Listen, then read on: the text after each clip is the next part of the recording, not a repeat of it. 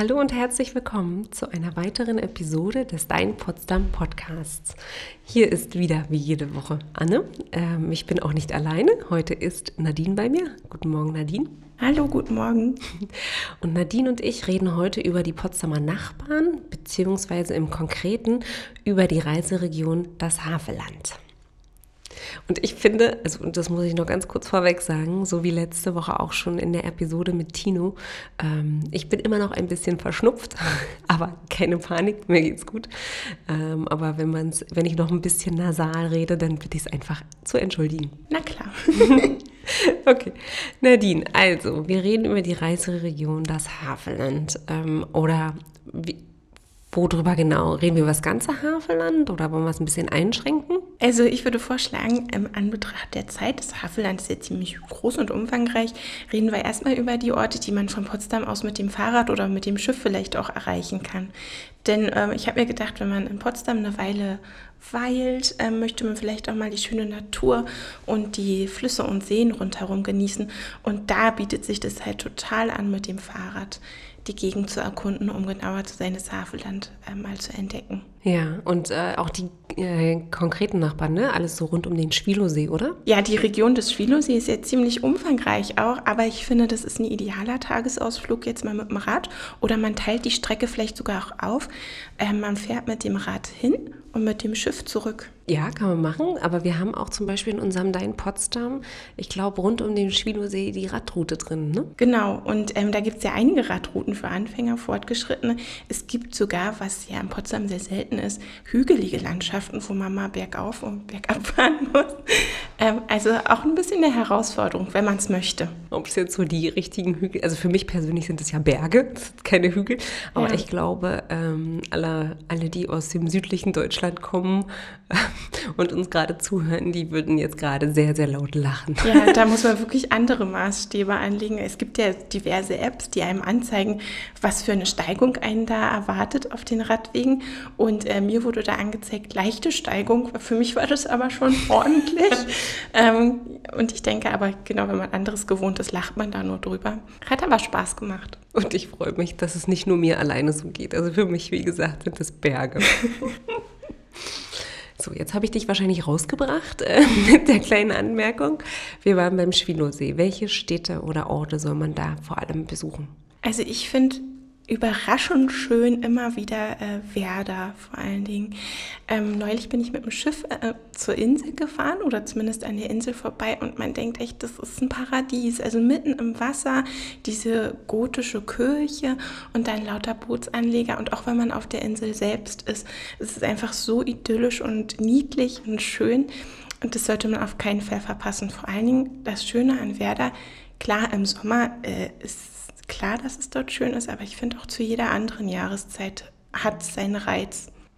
Absolut. Also, ähm, also nochmal ganz kurz, die Insel Werder, ne, das ist, glaube ich, das alte Stadtzentrum von der Stadt Werder an der Havel. Und äh, man kommt über Brücken dorthin. Ähm, und das ist echt, also das ist wie in einer anderen Welt, habe ich das Gefühl. Da ist die, die Welt in Ordnung, die Zeit steht still, aber im positiven Sinne. Ja, da ist einfach nicht so viel los in dem Sinne. Man hat nicht die vielen Autos, wie man es sonst aus der Stadt kennt oder auch aus Potsdam, sondern ähm, da geht man einfach zu Fuß von Ort zu Ort oder sitzt einfach mal eine Minute länger am Wasser und nimmt sich Zeit für seinen Kaffee oder Eis oder so.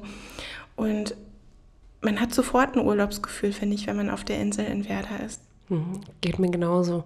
Werder ist aber auch noch bekannt für so ein bisschen Obst, oder? Ja, rundherum, also nicht auf der Insel, sondern im anderen Teil von Werder äh, wir bezeichnen es auch als Berge, aber es sind ja nur Hügel, äh, gibt es die Berge der Obstbauern.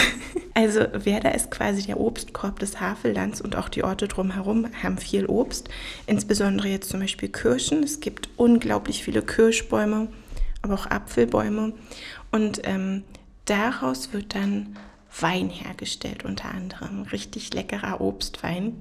Genau, der, und äh, vor allen Dingen äh, findet die, Saison ihren Höhepunkt äh, während des Baumblütenfests tatsächlich. Ja, also äh, ich persönlich mag es nicht so sehr mit den Menschenmassen dort, aber ein Geheimtipp ist halt nicht auf diese Partymeile des Baumblütenfestes zu gehen, sondern eben in die Gärten der Obstbauern. Und jetzt ist es ja auch so, dass nächstes und übernächstes Jahr die Baumblüte gar nicht stattfinden wird. Und ich denke, Obwohl, da. Ja, mal sehen. Also, das ist das, das, was die Zeitungen gerade sagen. Mal gucken, wie es wirklich am Ende ausgeht. Werden wir sehen. Aber ich höre schon viele Leute sagen, dass sie denn trotzdem nach Werder fahren und dann eben direkt zu den Obstbauern gehen. Da kann man sich auch total schön in die Gärten setzen. Was ja auch ein wunderschönes Gefühl ist, ne?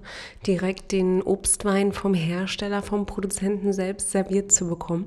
Ähm, und das ist auch nochmal eine ganz andere, ja, ein ganz anderer Lebensrhythmus, wenn du da bist, finde ich. Hat auch was familiäres, finde ich. Ja, total, mhm. total.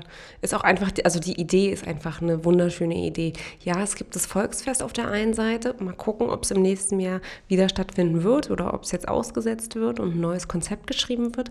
Aber auf der anderen Seite, ähm, ja, bei den Obstbauern selbst im Garten zu sitzen und ein Gläschen äh, Obstwein zu trinken aus Werder in Werder ähm, für die Gäste ist eine wunderschöne Sache, finde ich. Ja, also man fühlt sich quasi diesem Wein und den Früchten und den Werderanern noch näher irgendwie.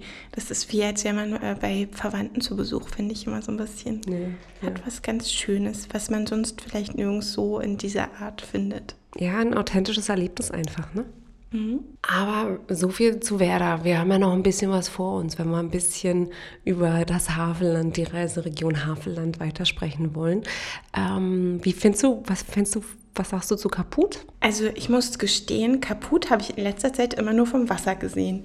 In Kaput selbst, das ist schon ewig her, dass ich dort war, aber letztes Mal, als ich dran vorbeigefahren bin, das war mit einem Schiff, habe ich mir gedacht, ich muss unbedingt mal wieder nach Kaput, weil sich so viel geändert hat. Es ist ja nicht nur das Schloss dort mit dieser tollen Ausstellung, die ich unbedingt mal besuchen will, sondern auch das ganze Ufer und der Strand ist so schön. Ähm, am Strand habe ich so ein ganz kurioses Gebäude gesehen, was aussieht wie so eine Art Pilz. Ähm, das ist, glaube ich, so eine Art Bar oder Restaurant, was sich auf dem Wasser befindet. Und am Strand waren dann lauter ganz plüschige Liegen, die so wie ähm, in der Karibik aussahen, ein bisschen. Und ich denke auch, es ist ein bisschen was für Kinder. Da ist ja diese Fähre, die, die hm. Tussi. Die Tussi, aber die Tussi 2. ja. Und äh, man kann da wunderbar auch Eis essen, Enten füttern und Schiffe beobachten. Und ich glaube, für Kinder ist es auch ein toller Ort. Und natürlich will ich unbedingt mal das Einsteinhaus in Kaput auch sehen. Genau, ich wollte gerade sagen, wir können ja nicht über Kaput reden und nicht Albert Einstein erwähnen, oder? Ja, und äh, wenn ich da vorbeifahre, also es ist mir jetzt in letzter Zeit häufiger passiert, wie gesagt, stelle ich mir auch immer vor, wie Einstein da wohl auf seinem Segelschiff rumgesegelt ist bei den Seen, die vor Kaput liegen, weil das ist so idyllisch und so schön. Ja, genau. Also Einstein hat in Kaput geweilt, glaube ich, kann man sagen, oder? Also zumindest ein, zwei Sommer dort verbracht, ja. Genau, in, in der Sommerresidenz. Und wir nennen es heute das Einsteinhaus. Einstein hat da sicherlich eine schöne Zeit verbracht und ich glaube auch einiges drüber geschrieben in Briefen und so weiter. Also mhm. er fand sie auf jeden Fall schön. So viel äh, weiß ich. Es ist ja auch ganz schwer, es hier nicht schön zu finden, genau. ähm, wenn wir weitergehen, dann könnte man noch über Ferch reden. Wie, wie, wie, hast du dazu was vorbereitet? Wenn man an Kaput vorbei ist, äh, dauert es nicht lange, bis man auch in Ferch anlegen kann. Also wir sind da mit dem Schiff hingefahren, mit der Weißen Flotte. Und in Ferch sind wir halt mit den Rädern ausgestiegen. Und ähm, da gibt es eine ganze Fahrradstraße, also wirklich eine Straße, die nur für Fahrräder ist. Das ist eine schöne glatte Strecke, ein bisschen hügelig, man gewöhnt sich aber dran. Und da kann man halt fernab der Autos richtig schön durch den Wald fahren. Und wir sind dann bis nach Belitz, Belitz-Heilstätten zum Baumkronenpfad mit dem Rad gefahren. Hat ungefähr so 30, 40 Minuten gedauert. Und ich hätte gar nicht gedacht, dass man so schnell sozusagen von Ferch in Belitz ist. Und ähm, wenn wir jetzt wieder geografisch beziehungsweise in touristischen Regionen denken, dann ist man, wenn man in Belitz ist, schon in der Reiseregion des Flemings. Ähm, und, ähm, aber ich finde schon, also du hast Baumkronenfahrt gerade erwähnt, ne? Belitz, Heilstätten, ähm, das ganze Areal dort hinten. Es ist natürlich ähm, vor allen Dingen im Herbst, also wie wir es ja jetzt auch haben, ist der Baumkronenpfad äh, einfach einmalig in der Kombination, aber mit, mit den Heilstätten und wie sich der Wald oder die Natur ähm, das, die Landschaft zurückholt, oder? Ja, einerseits das, also diese äh, ehemaligen Lungenheilanstalten dort, es gibt ja einen Teil, der so zerstört war, dass der Wald sich den zurückerobert hat und dass da sogar Waschbären und Füchse und sowas drin wohnen in den alten Gebäuden. Und dann gibt es noch die Gebäude, die man noch begehen kann, die wirklich was von so einer Art Schloss auch haben. Also die wirklich wunderschön sind und wo früher, vor 100 Jahren oder sogar über 100 Jahren, Tuberkulose geheilt wurde. Und man muss sich vorstellen, es war ja das einfachste Volk, was da war. Aber die haben so eine prachtvollen Bauten äh, gehabt und haben dort glaube ich, sogar drei Monate verbracht, fünf Mahlzeiten am Tag, genau. mussten sehr viel liegen. Und sehr viel essen, genau, das, das, ist auch in meinem Kopf geblieben tatsächlich. Ja, ja. und ähm, es ist nicht nur so, dass die Lungenheilanstalten wunderschön gemacht wurden, sondern eben auch der Wald. Also, dass da nicht einfach nur Kiefernwald ist, sondern die ungewöhnlichsten Baumsorten, die dann halt auch schöne Blattfärbung haben, so aus Amerika, irgendwelche speziellen. Ähm, weil ich habe gehört oder mir sagen lassen, dass für die Gartengestaltung einer der Hofgärtner von Sanssouci oder von der Königlichen Gartenschule ähm, oder was auch immer dorthin geschickt wurde. Und dieses Werk kann man jetzt auch von oben genießen. Genau, das kann man von oben genießen. Aber was ich auch echt spannend finde, ist tatsächlich, dass man sieht, ähm, wie sich der Wald auf den Dächern äh, von einem des Quadrantens äh, komplett wieder, also ausgesät hat und dass man jetzt einfach da so einen Wald oben auf dem Dach hat. Ja, also genau. Spannend. Das ist das alte Alpenhaus und das ist wirklich sehr groß. Also größer jetzt zum Beispiel als ein großes Schulgebäude. Ziemlich, ja, und ähm, also ich würde noch sagen, als Tipp auf jeden Fall, wenn man dorthin geht, ähm, dann sollte man unbedingt an der Führung teilnehmen. Ähm, weil ich finde es, ähm, also ich muss sagen, mir hat ich habe, ich war da, habe an der Führung teilgenommen und ich weiß nicht, ob sich das ganze Areal für mich so erschlossen hätte ohne eine Führung, weil gerade diese ganzen kleinen Anekdoten, wie gesagt, dass sie fünf Mahlzeiten am Tag hatten, dass sie liegen mussten, dass sie, glaube ich, auch Wein schon zum Frühstück getrunken haben oder irgendwie so in der Art, ähm, das fand ich sehr, sehr spannend und irgendwo auch spektakulär. Das heißt, ähm, mein Tipp wäre einfach, wenn ähm, man dorthin hingeht, dann sollte man eine Führung ähm, sich nehmen tatsächlich oder an einer Führung teilnehmen und ähm, naja, natürlich absolut auch auf dem Baumkronenpfad. Ja, vielleicht in der Reihenfolge erstmal eine Führung und dann alles von oben vom Baumkronenpfad aussehen. Wobei ich bei der Führung sagen muss, ähm, das überwältigt einen. Also ich war dort auch schon mal vor 10, 11 Jahren so drin und ähm, habe es mir angeguckt und fand es so beeindruckend. Aber wenn man dazu dann noch die Hintergrundgeschichte erfährt, ähm, das macht irgendwie was mit einem. Also man kann sich das dann richtig vorstellen. Aber dazu muss ich sagen, man muss einen Helm tragen und man muss auch mindestens 14 Jahre alt sein. Und wer noch nicht so alt ist und trotzdem dort irgendwie hin will, sollte vielleicht mal den Barfußpfad ausprobieren. Genau. Der ist dort nämlich auch. Genau, der ist gleich in der Gegend, gleich um die Ecke. Sehr, sehr schön. Vor allen Dingen, ich glaube, der ist auch nur über die Sommermonate geöffnet. Ich glaube, der ist nicht ganzjährig äh, erlebbar, aber ähm, ja, also ganz, ganz spannend. Also mein Kind kam irgendwann mal wieder und ähm, ja, er war ein bisschen dreckig von oben. Aber lass uns mal zurück ins Havelland gehen, tatsächlich in die Reiseregion des Havellands. Ich meine, wenn wir über das Havelland reden, dann müssen wir auch über Ribbeck reden. Herr von Ribbeck auf Ribbeck im Havelland. Ja. Wir sind in diesem Jahr noch im Fontane-Jahr, von daher ähm, weiß ich, du hast gesagt, eigentlich geht es um Ausflüge mit dem Boot und Fahrrad von Potsdam aus. Ich würde jetzt sagen, Ribbeck müsste man wahrscheinlich als Tagesausflug mit dem Auto machen, ähm, weil ich oder man kann, glaube ich, auch mit der Bahn fahren nach Nauen und dann mit dem Bus weiter. Aber mit dem Fahrrad könnte es ein Ticken zu weit sein. Es sei denn, man ist äh, sehr, sehr durchtrainiert. Also nicht so wie Anne, aber ähm, wenn man sehr fit ist, kann man da bestimmt auch äh, mit dem Fahrrad hochfahren. Weil man kann natürlich den Havelradweg tatsächlich folgen. Der fängt, also der geht auch durch Potsdam und führt auch nach Ribbeck unter anderem. Ribbeck. ähm, also ich, ich denke immer an, wenn ich an Ribbeck denke, habe ich immer ein kleines idyllisches Örtchen vor mir, wo die Welt perfekt ist, wo alles sauber, rein, schön einfach ist. Es gibt das Schloss natürlich in Ribbeck. Ähm, es ist auch ähm, das, wo ja was im Gedicht vorkommt.